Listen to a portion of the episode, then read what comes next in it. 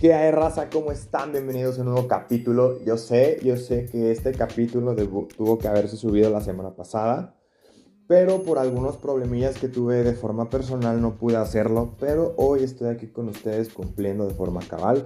Obviamente en esta semana van a haber dos capítulos, el del día de hoy y mañana estaré grabando y subiendo otro capítulo. Pero como ya se habrán dado cuenta, como habrán leído en el, en el título de este capítulo, voy a hablar de la marihuana, la cannabis, o como muchos mexas le dicen, la mari. Entonces, esto es algo que, que, a mí me llama la atención, me impacta porque no es cualquier cosa. Sabemos que hoy en día hablar de, de una droga está cañón, y más en la sociedad que tenemos. Muchos todavía lo consideran un tabú, tienen este miedo de, ay, es que la marihuana y quién sabe qué. Y hay muchos que ya lo toman como algo muy normal. Ahora, yo les voy a contar la historia de por qué la cannabis es ilegal.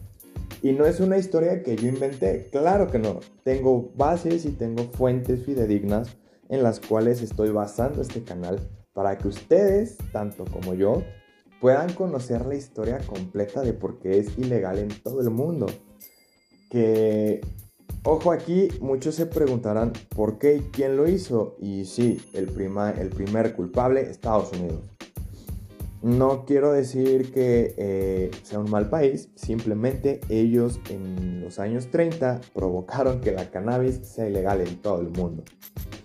A toda la racita que es 420, Espero les guste esto, escuchen pues este, este pequeño capítulo. Se van a sentir muy identificados en el hecho de por qué es ilegal, teniendo en cuenta de que tiene muchos usos medicinales, curativos, obviamente que también te ayuda muchísimo al desestrés. Y bueno, también si eres consumidor simplemente por gusto, te voy a ser sincero, es mucho mejor que que te eches un porrito que te eches un tabaco. Así de sencillo. Entonces, les voy a platicar la historia, un poquito de lo que yo conozco, lo que yo entiendo y también desde la parte científica, porque aunque ustedes no lo crean, cada persona, cada ser humano contamos con un sistema endocannabinoide. Así es, tenemos un sistema cannabis en nuestro organismo para tener receptores que son pequeñas células que ayudan a recibir estas células de la cannabis en nuestro cuerpo y que causen buenos efectos. Ahora, empecemos con la historia. Primero lo primero. ¿Por qué es ilegal?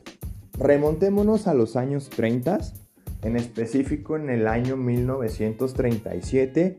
El presidente de los Estados Unidos era Roosevelt y dos personas que formaban parte del Congreso en aquellos años fueron encargados específicamente de atacar este producto, esta planta, la cannabis, y consumar su hecho de que fuera un elemento ilegal no solo en Estados Unidos, no solo en México, sino en todo el mundo. Entonces, ahí les va un poquito de la historia. Los responsables por la prohibición mundial de la marihuana se llamaban Harry J. Ansler y William Rudolph Hertz. Hace más de 80 años ellos ocuparon puestos importantes en el gobierno norteamericano e incitaron el Hace más de 80 años ellos ocuparon puestos importantes en el gobierno norteamericano e iniciaron el lucrativo negocio contra el narcotráfico en el país a través de campañas en la prensa, en la radio, televisión y películas que aseguraban que fumar marihuana te convertía en una persona violenta, demente. Las minorías asesinaban a los blancos y te transformaba en comunista. Empecemos con este contexto de lo que era la propaganda en contra de la cannabis. En aquellos años no empezó como una ley, empezó como una propaganda. Empezó en el punto de, oye, ¿sabes qué? Mucha gente la consume. ¿Qué voy a hacer yo? Voy a sacar una publicidad negativa tomando todos los aspectos sociales y políticos de mi país para que todo eso negativo yo pueda decir que es por culpa de la marihuana. Un ejemplo, estaban diciendo de que la, la cannabis te volvía violento. Claro que no, no te vuelve violento. En aquellos tiempos la violencia estaba en su máxima expresión porque había una lucha contra el racismo. Aparte hablaba de que se volvían dementes, de que las minorías asesinaban a los blancos. ¿Por qué? El uso de la marihuana, o más bien esta planta, se llegó a Estados Unidos y al continente americano desde la esclavitud, en aquellos tiempos donde compraban esclavos en África y los traían a sus países. Estos esclavos consigo traían esta planta para uso medicinal y lúdico. Así es como llegó la cannabis al continente americano. Por eso, cuando se refiere a las minorías, se refiere a esclavos o personas afroamericanas. Gente que la consumía porque en sus raíces africanas tenían esta cultura del consumo de la marihuana. Ojo, en África es un consumo cultural. ¿Por qué? Porque viene desde sus raíces, desde sus inicios. Actualmente todavía hay muchísimas culturas dentro del continente africano en varios países que la siguen consumiendo, principalmente para usos medicinales y obviamente también uso lúdico. Entonces, ojo, por eso es que en esos tiempos utilizaban una mala propaganda en contra de la cannabis. ¿Por qué? Porque decían, pues es que se están revelando, ¿qué voy a hacer yo como país, como gobierno, para poder destruir la cannabis y a la vez inculpar los hechos violentos que se originan? Ok, voy a decir que los consumidores de la cannabis se vuelven violentos por consumo de la misma. Por eso es que atacan mucho dos puntos estratégicos dentro de la política de ese país en aquel, en aquel entonces. Atacar a las minorías, que en ese tiempo las minorías eran las personas afroamericanas, y obviamente a la cannabis. Entonces, a eso se refiere cuando dicen asesinar a los blancos. Cuando no, realmente cuando los afroamericanos tomaban la decisión de rebelarse y asesinar a los blancos, por decirlo así, era porque estaban hartos de ser esclavos. Obviamente, seamos honestos, a nadie nos gusta pues estar a las órdenes de nadie. Actualmente lo hacemos pues por necesidad. ¿Por qué? Porque quiero ir a trabajar, obviamente voy a tener un jefe que me va a estar diciendo qué hacer. En esos tiempos era diferente, ¿por qué? Porque ahí recibían órdenes, recibían maltrato, discriminación. Entonces, este es un poquito de la introducción de por qué se utilizaba una propaganda negativa en contra de la cannabis. Bueno, continuamos. Asingler en 1930 fue nombrado director general del Buró Federal de, de Narcóticos y ahí conoció al padre de la prensa sensacionalista. Esta persona, obviamente, como lo mencioné al inicio, se llama William Randolph Hertz, un político y magnate dueño de 28 periódicos de circulación nacional, además de revistas y radiodifusoras, quien se vio envuelto en distintos escándalos de manipulación a través de los medios de comunicación.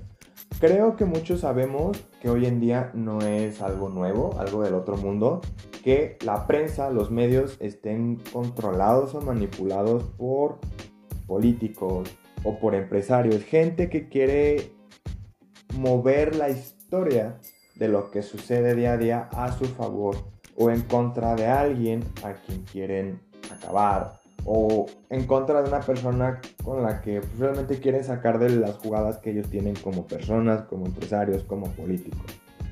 Entonces, en aquellos tiempos esta persona era dueño de 28 periódicos, periódicos de circulación nacional. Estamos hablando de que la propaganda negativa en contra del cannabis era, pues era rotundo. O sea, imagínate, si tienes a una persona que fue nombrada como director general del Buró Federal de Narcóticos y que tiene como amigo, como colega de trabajo, al padre de la prensa sensacionalista, ¿qué te esperas? Es un ejemplo. Podemos decir que Andrés Manuel controla Televisa y alguna otra empresa de medios. Y que él, no sé, quiere que todo, que se que se vuelva ilegal pues el consumo del alcohol, ¿no? Por decir algo. Entonces, él siendo dueño de tantos medios, tiene el poder de causar una mercadotecnia negativa en contra del alcohol para que llegue a ser ilegal. Entonces, ese es un ejemplo, obviamente, no quiero decir que lo está haciendo, no, simplemente es un ejemplo. ¿Por qué? Porque eso sucedía en, en aquellos tiempos, en aquellos tiempos sí era real, sucedía, de que estas dos personas se combinaron, uno con el poder de los medios y la otra con el odio hacia la cannabis, utilizando pues todas las situaciones que estaban pasando por, sí, por racismo y por, por todo lo que pasaba con los esclavos. Entonces se unen dos grandes lobos de mar para tratar de causar este impacto negativo. Como dato, la vida y excentricidad de Hertz fue plasmada a través del séptimo arte con el filme El Ciudadano Kane por el director Orson Welles. Esta película eh, yo puedo decir que sí es interesante, créanme, no la he visto, pero la voy a buscar y les voy a compartir el link de esta película para que puedan verla junto conmigo. Es muy buena lo que yo he visto en reseñas. Habla de la vida de esta persona, de William Rudolph Hertz, eh, la persona que les digo que era dueño de los 28 periódicos en circulación nacional de Estados Unidos en los años 30. Va a ser muy bueno que podamos ver esta película porque nos va a ayudar mucho en el contexto de este capítulo del podcast y de la historia de la prohibición de la cannabis. Porque vamos a entender el poder que tenía esta persona en los distintos medios de comunicación en Estados Unidos para poder hacer lo que él quisiera. O sea, realmente, si en aquellos tiempos todo lo que eran medios de comunicación era fuertísimo, era una influencia pues muy poderosa. No me imagino hoy en día que tenemos las redes sociales a todo lo que da, lo que no se puede lograr. Entonces es, es increíble y creo que sí sería bueno que podamos pues ver este, esta pequeña película. No creo que dure mucho, pero pues ahí si la encuentro se las voy a dejar en mis redes sociales. Bueno, continuamos con la historia.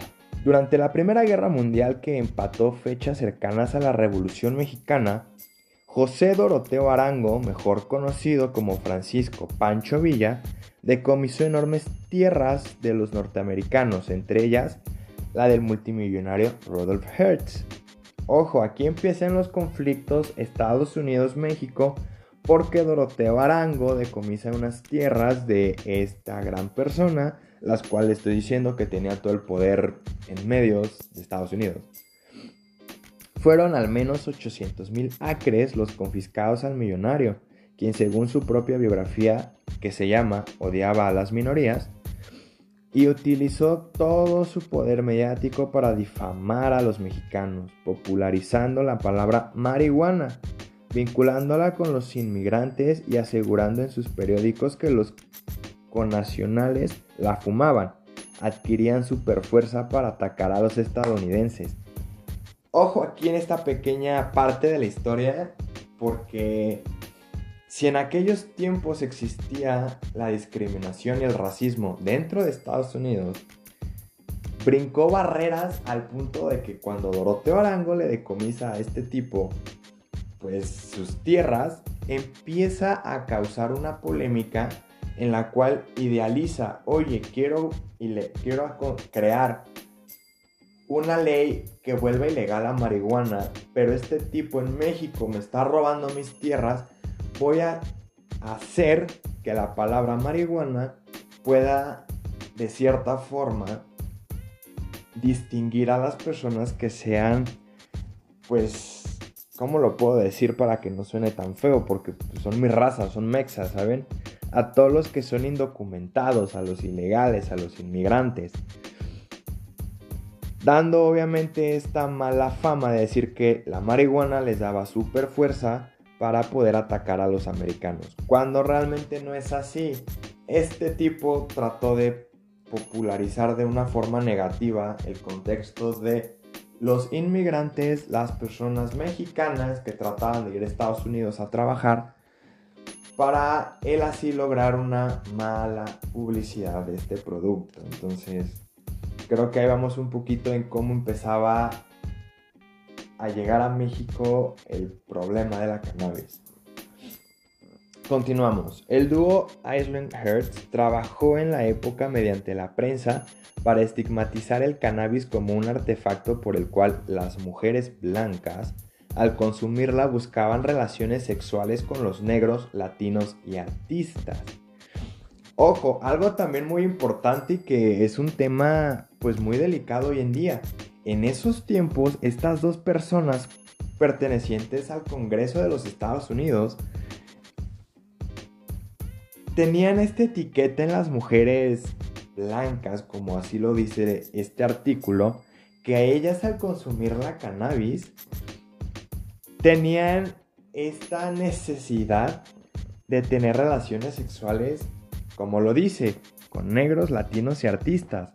Aquí ya también empezaba una discriminación en contra de las mujeres muy cabrona. Y seamos honestos, hoy en día sigue, obvio, no al grado de aquellos tiempos, pero aquí también es donde se empezaba a, etiquetar a la mujer de una forma muy negativa.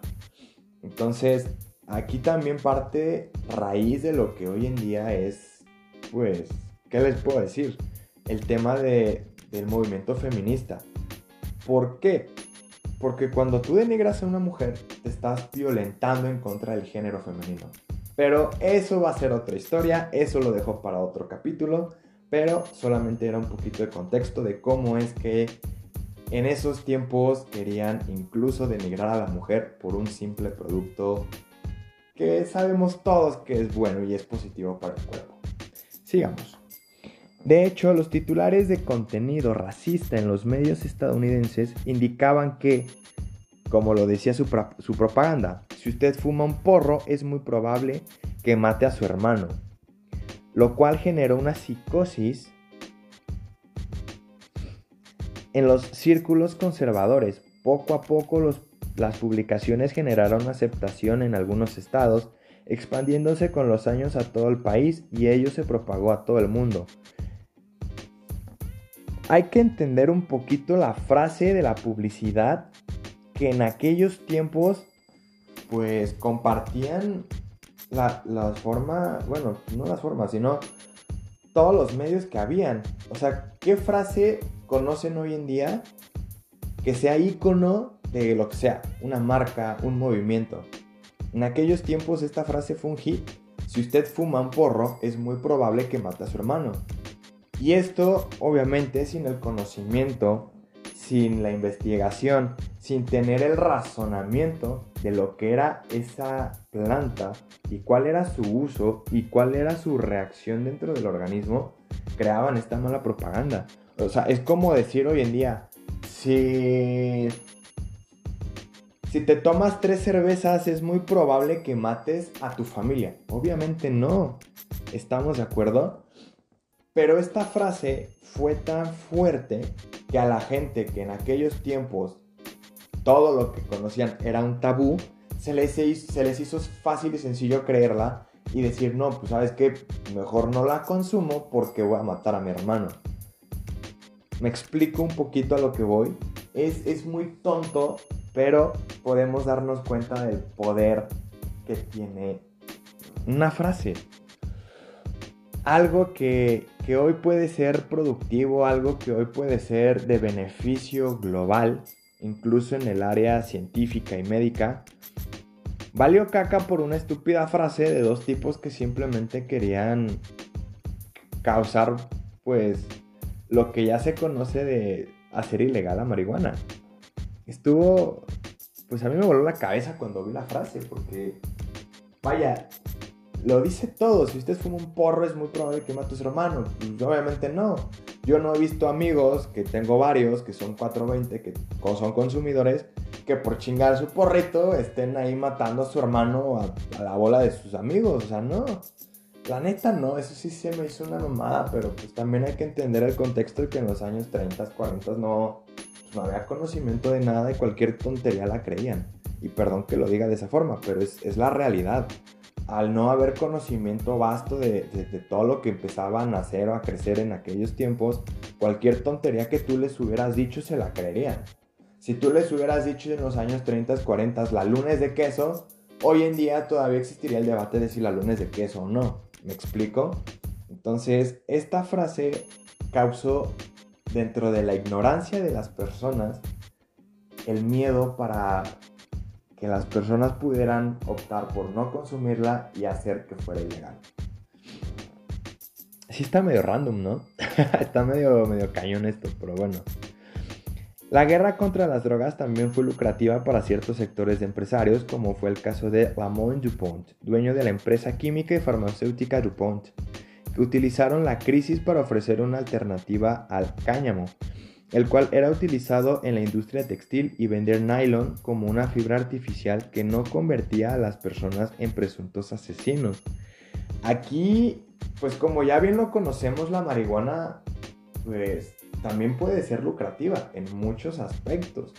Incluso hay ya mil millones de productos que contienen cannabis y muchos son para lucrar.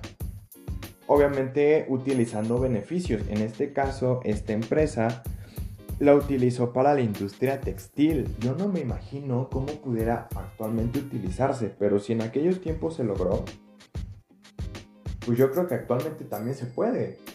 O sea, esto, esto empieza a mí a, tornarse en, en, un punto de, pues yo no he encontrado hasta ahorita ningún punto negativo.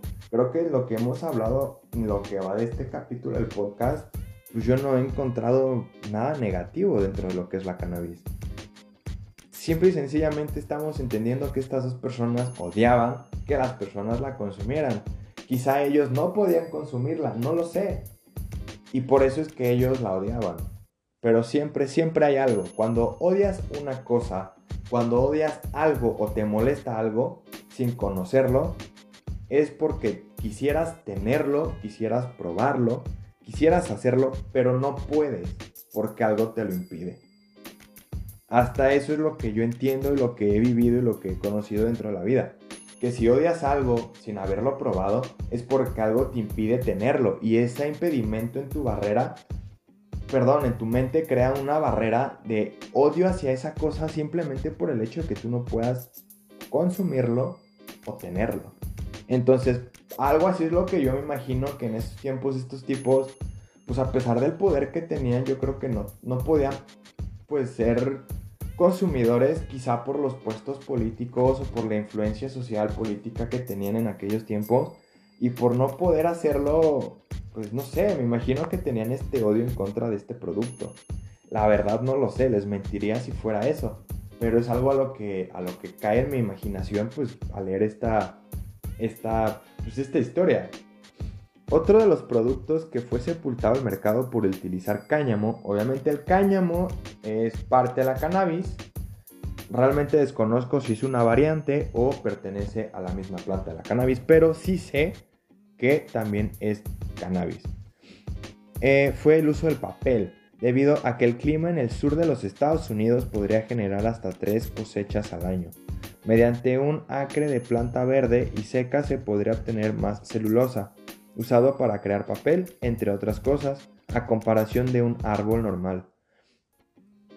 Ojo, aquí el cáñamo ayudaba mucho a, la industria papelera. Ahora, me pregunto, si actualmente quisiéramos nosotros causar un impacto en el cambio climático, ¿por qué no retomar esta historia y entender, oye viejo, ¿sabes qué? En aquellos tiempos el cáñamo ayudó un chingo a la industria papelera. Y bien lo dice. Utilizaba, o más bien se creaba más papel del que puedes crear con un árbol. O sea, ¿hasta qué punto hemos llegado como, como sociedad, como, como persona? De que estás discriminando una planta que tiene más beneficios cosas negativas simplemente por la pendejada de los cabrones que incluso hoy en día podría ayudar mucho no solo a la industria papelera, sino al cambio climático, que honestamente las broncas que estamos teniendo de que hay ciclones, huracanes, de que hay climas extremos, de que a las 3 de la tarde hay un pinche calorón de 40 grados y a las 7 de la noche está helando como si estuviéramos a menos 4 grados, es parte del cambio climático, el derretimiento de los polos también. Güey, si utilizamos la cannabis o en esta parte lo que es el cáñamo para fabricar papel, no, tendría, no tendríamos tanta deforestación.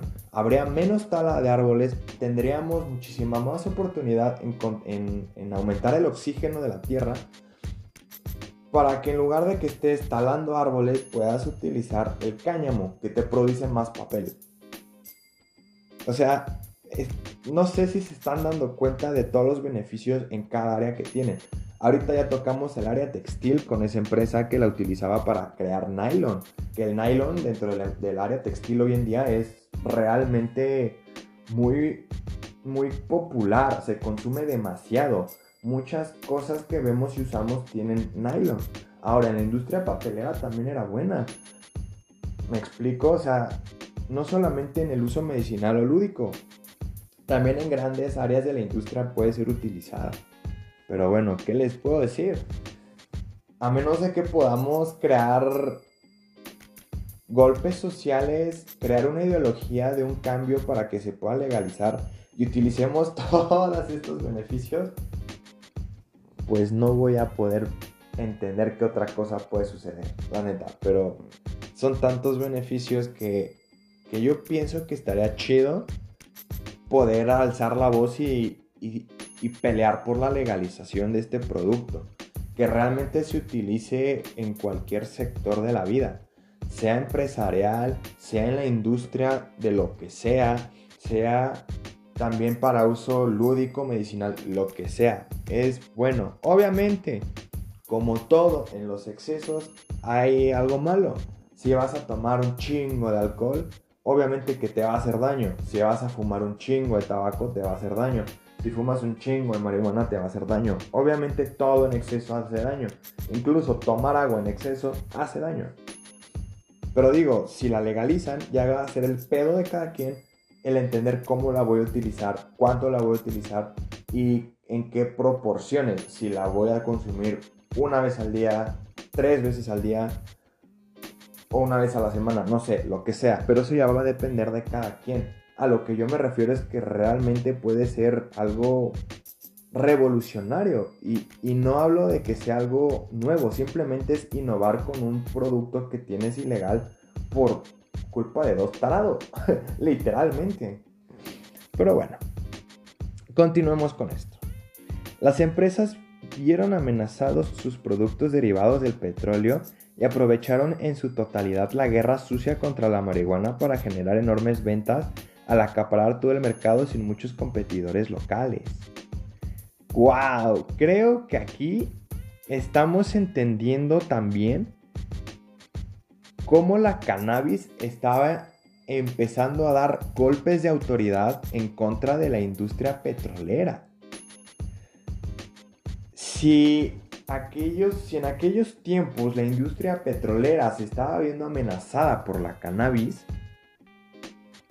yo me imagino que esta simple plantita tiene tal poder dentro de una industria petrolera como para hacer grandes cambios hoy en día. No sé de qué forma, podría imaginarme que que podría incluso ser algún tipo de combustible con esta, con esta planta. No sé, algo así se me viene a la cabeza. Porque para afectar una industria petrolera necesitas algo que realmente le pegue cabrón.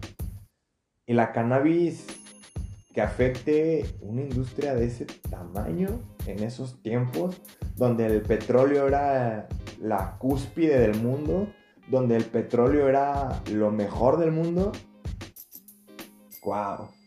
No sé ustedes, pero a mí me vuela la cabeza. Y así como vuela la cabeza, yo creo que yo creo que ahí se puede armar algo bueno, no sé, no sé ustedes, pero, pero yo por mi parte y de forma personal voy a empezar a hacer mi luchita para que se pueda legalizar la cannabis y, y no solo eso, buscar en qué áreas de la vida, en aspectos sociales y de industria puede beneficiar y que las empresas puedan notar el beneficio que atrae la cannabis y pues presionar y que se pueda legalizar. No sé, chance. Si una frase pudo volverla ilegal en todo el mundo en los años 30, donde no existía el internet ni las redes sociales, pues no sé ustedes, no sé si me apoyarían, pero yo digo que no estaría mal lanzar un proyectillo de ese tipo a ver hasta dónde llega y qué impacto generamos. A mí por mi parte me encantaría y si ustedes me dan su apoyo en redes sociales quiero escucharlos. Quiero leerlos en Twitter, Instagram o en Facebook. Si yo recibo su apoyo, créanme que sí me voy a aventar. Sí me voy a aventar porque yo le veo más beneficios principalmente médicos y en la industria de forma genérica. Y yo lo veo más por la parte del cuidado del planeta. Habrán quienes lo vean más por, el, por la necesidad del uso medicinal o habrá quienes lo utilicen más por el uso lúdico. Que el uso lúdico está bien, viejo. Te mata más rápido un tabaco que un porro. Así de sencillo que yo no entiendo la neta esta estúpida ideología de que el tabaco es legal y se vende y la marihuana no, cuando la marihuana te da más beneficios a la salud que el tabaco. Pero bueno, ¿qué les digo? Por eso, por eso, por eso muchos lo dicen y creo que estoy totalmente de acuerdo con esa frase. Y lo, han, lo han sacado en muchísimos artículos. La cannabis y la hipocresía del ser humano. Y tienen toda, toda la razón. En lugar de poder explotar este elemento natural que es la cannabis para crear una sociedad mucho mejor estructurada, para crear muchísimas más oportunidades médicas en cuanto a salud, porque realmente la cannabis es preventiva del cáncer, te ayuda un chingo al cáncer, a otro tipo de enfermedades. Hay muchas enfermedades que con el uso de la cannabis o se curan o se tratan casi al 80, 50, 80% o más, o incluso que las pueden curar o hasta erradicar. No lo sé al 100%, pero sí estoy seguro que muchas de esas enfermedades pueden tener menos porcentaje de mortalidad en nuestra sociedad actual. Así que, vaya, esto es algo que, me voló la cabeza y, y bueno, espero que también puedan verlo de la forma en que yo lo veo aquellos amigos, aquella racita que escuche esto y que son consumidores, pues también ayúdenme a levantar la voz y, compartan esto y, también quiero leerlos en redes sociales, escucharlos, no sé. Porque sí, la neta, si ustedes me apoyan, yo me aviento. Sin bronca alguna, yo me aviento. ¿Por qué? Porque creo que esto puede causar un gran impacto y un impacto positivo tanto al medio ambiente, a la salud y obviamente a la parte recreativa. ¿Por qué? Porque seamos honestos, a mí me pasó en la universidad, un chingo de amigos, compañeros, incluso personas que estaban ahí en la uni salían a, echarse un tabaco. Pero te haces más adicto al tabaco que a la marihuana y está comprobado. Además de que el tabaco te va a afectar más y la marihuana no. O sea, la marihuana te va a dar un rendimiento mental óptimo y te va a ayudar más de lo que te imaginas, tanto a la salud y demás. Y ahorita les explico la parte médica que pude encontrar. Entonces, acabamos con la historia y pasamos a esa parte.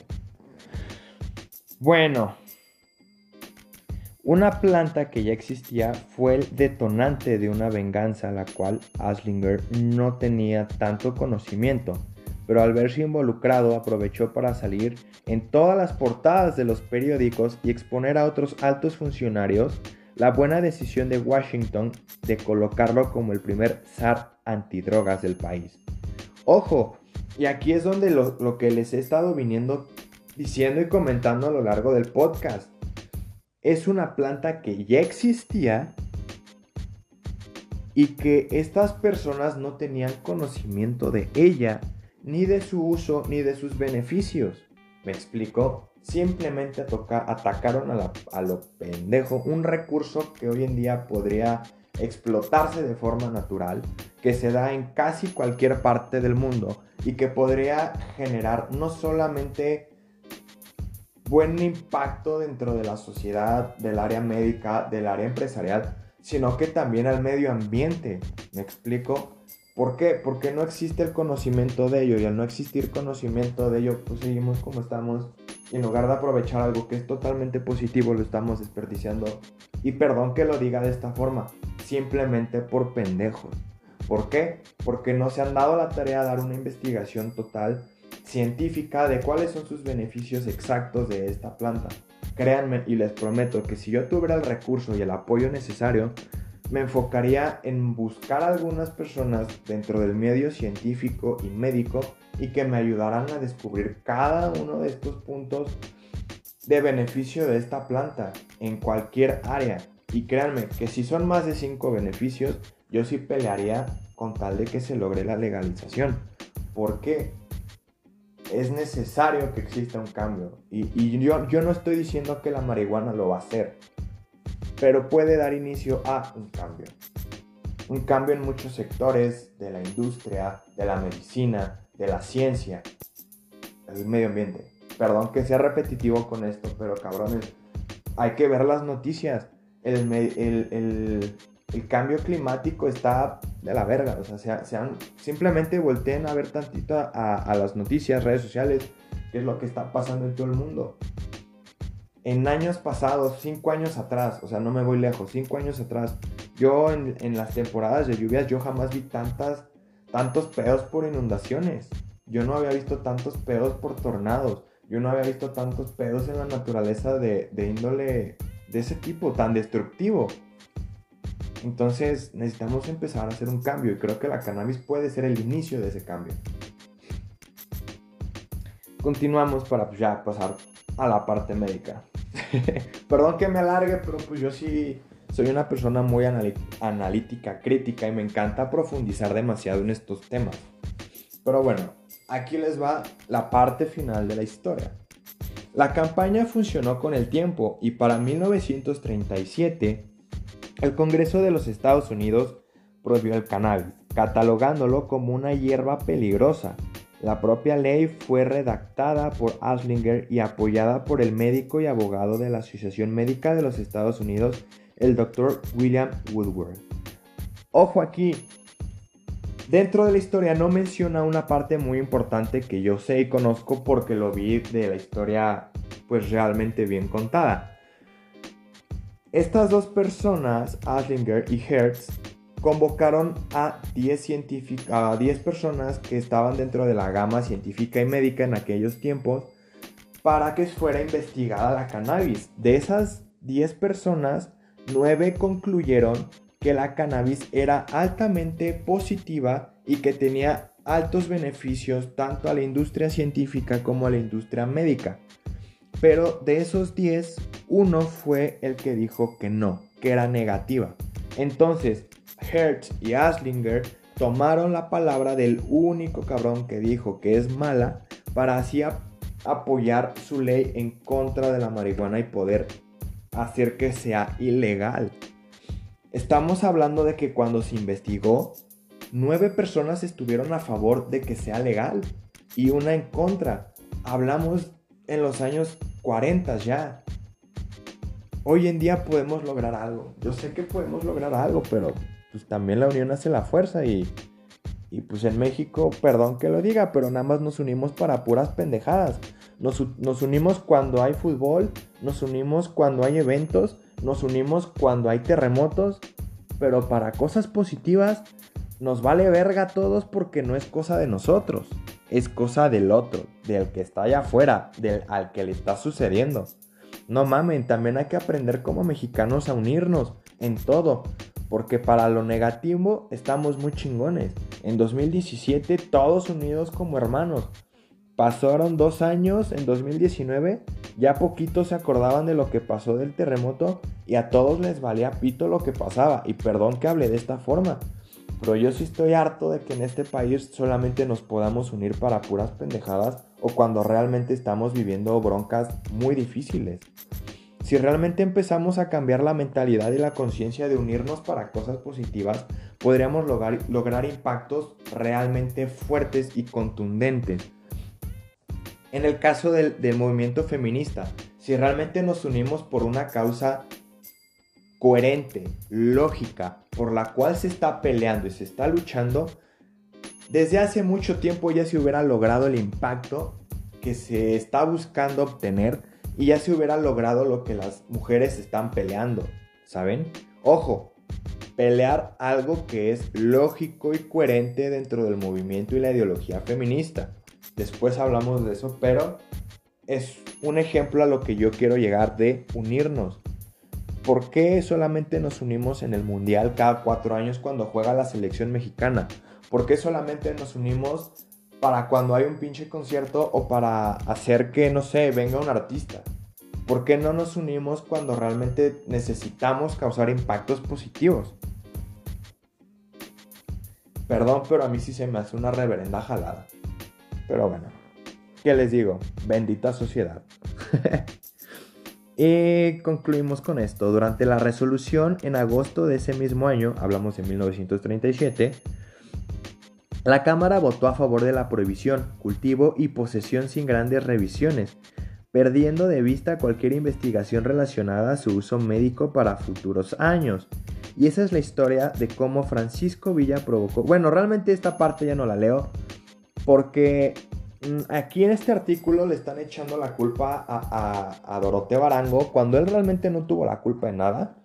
Él sí aparece dentro de la historia, pero no es un protagonista, porque lo único que hizo el güey fue quitarle tierras a Hertz. Nada más. No tuvo nada que ver el vato. La bronca fue que Aslinger y Hertz con la... Pues sí, con la, la prueba científica de este doctorcillo, William Woodward, tomaron pues esa, esa única respuesta negativa para, para hacer que sea ilegal. Entonces, estamos hablando de aquellos tiempos, estas dos personas causaron esta, este nivel de propaganda, pues muy cañón. ¿Y, ¿Y por qué México es ilegal? Siempre lo hemos sabido que México somos el patio, el patio trasero de Estados Unidos. Aquí nos vienen a echar todas sus tonterías y todas sus mamadas. Entonces, México como país siempre, siempre ha estado como mozo de los Estados Unidos. Lo que Estados Unidos dice, México lo hace. Y no me lo van a negar, lo hemos visto todos los años, todas las vidas, cada sexenio con cada presidente y que ninguno me lo pueda negar, porque es la verdad. Cada presidente que llega a, Palacio Nacional aquí en México es el primer güey que va y le besa las patas a los estadounidenses. Así de sencillo, y lo hemos visto por generaciones y generaciones. Así sucedió también con esto. Cuando se consuma la prohibición de la cannabis en Estados Unidos, en México todavía no era ilegal. Entonces, ¿qué sucede? Estados Unidos, para evitar que, se siga pues pasando este, este producto a su país, presionaron a México con grandes impuestos, grandes aranceles en aquellos tiempos, con tal de que México prohibiera el uso, posesión de este producto. Así como México lo prohibió, también muchos países dentro del continente americano lo hicieron. ¿Por qué? Porque Estados Unidos después de la Segunda Guerra Mundial se volvió una potencia mundial como país. Entonces, nadie se quiere meter a patadas con Sansón y nadie quiere decirle que no al país más poderoso de un continente. ¿Estamos de acuerdo? Estados Unidos, perdón. No, ojalá México fuera poderoso. Bueno, a eso es a lo que voy. Muchos países o casi todos los países del continente americano tuvieron que prohibir la marihuana porque Estados Unidos lo dijo, porque Estados Unidos lo pidió, porque Estados Unidos así lo hizo. Y obviamente, no solamente en el continente americano, obviamente esta campaña fue brincando y brincando y brincando y brincando de voz en voz, de país en país, hasta que llegó una prohibición mundial Hoy en día, en este siglo XXI, pues ya hay varios países que ya están permitiendo que la cannabis sea legal. Eso ya, pues para mí es algo positivo, es algo bueno, es algo que me dice que pues estamos empezando a cambiar de nuestra forma de pensar y estamos entendiendo que, que realmente tiene un uso pues de beneficio. Entonces, Ah, ¿qué les digo? Es, es, es algo que, que, es muy interesante y que, que la neta me, me, llama mucho la atención, pero, pero bueno. Ahora, pasemos a la parte médica y con esto pues voy cerrando un poquito el podcast porque pues ya, ya me aventé un buen rato. Les hablaba yo del sistema endocannabinoide. Es un sistema de comunicación intercelular. Básicamente se trata de un sistema de neurotransmisión aunque es mucho más que eso ya que se encuentra en otros órganos y tejidos del cuerpo y no exclusivamente en el cerebro. El sistema endocannabinoide, perdón, pero pues está medio raro el nombre, parece ser la versión evolucionada de un sistema ancestral de comunicación intercelular encontrado también en las plantas, el sistema de ácido araquidónico. De hecho, la naturaleza de los endocannabinoides está directamente relacionada con el ácido araquidonoico. ¿A qué me refiero con esto? No sé si ustedes han escuchado mucho la parte de que el ser humano tiene muchas similitudes con las plantas. Y sí, y no porque nos parezcamos o porque nos dejen plantados o porque parezcamos troncos o palos, no. Simple y sencillamente por la parte celular. En la parte donde nuestro organismo, en sus áreas moleculares, celulares, tenemos muchas similitudes. Así como las plantas tienen este sistema, nosotros como seres humanos también lo tenemos en muchos órganos y tejidos del cuerpo. Entonces, en nuestro cuerpo tenemos un receptor cannabinoide que al ingerir el cannabis, este receptor lo que va a hacer es recibir las, las moléculas o como se le conocen los fitocannabinoides y cannabinoides sintéticos, que es lo que produce al fumar la marihuana, o también los endocannabinoides naturales, que es directamente el consumo de la planta. Esto va a causar pues muchos beneficios dentro de, de ¿cómo se llama? del cuerpo humano. Y es algo que a mí sí, sí me, me llama muchísimo la atención. Y aquí les va un poquito por qué se le llama así.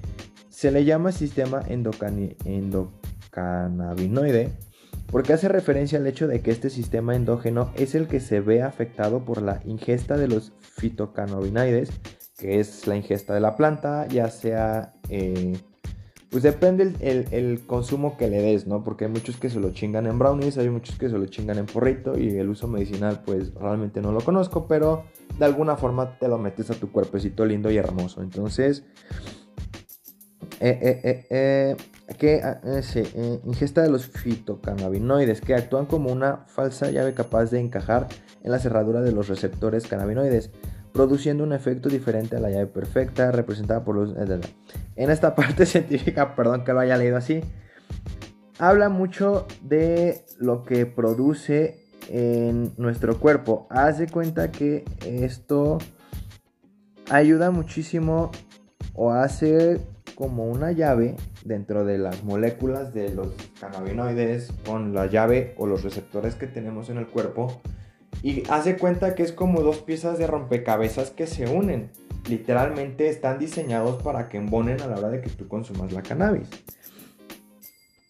Eso sí, ayuda demasiado. Y, déjenme encuentro la parte que ya la perdí por güey. Eh, ¿Dónde dice? Ah, ya la perdí.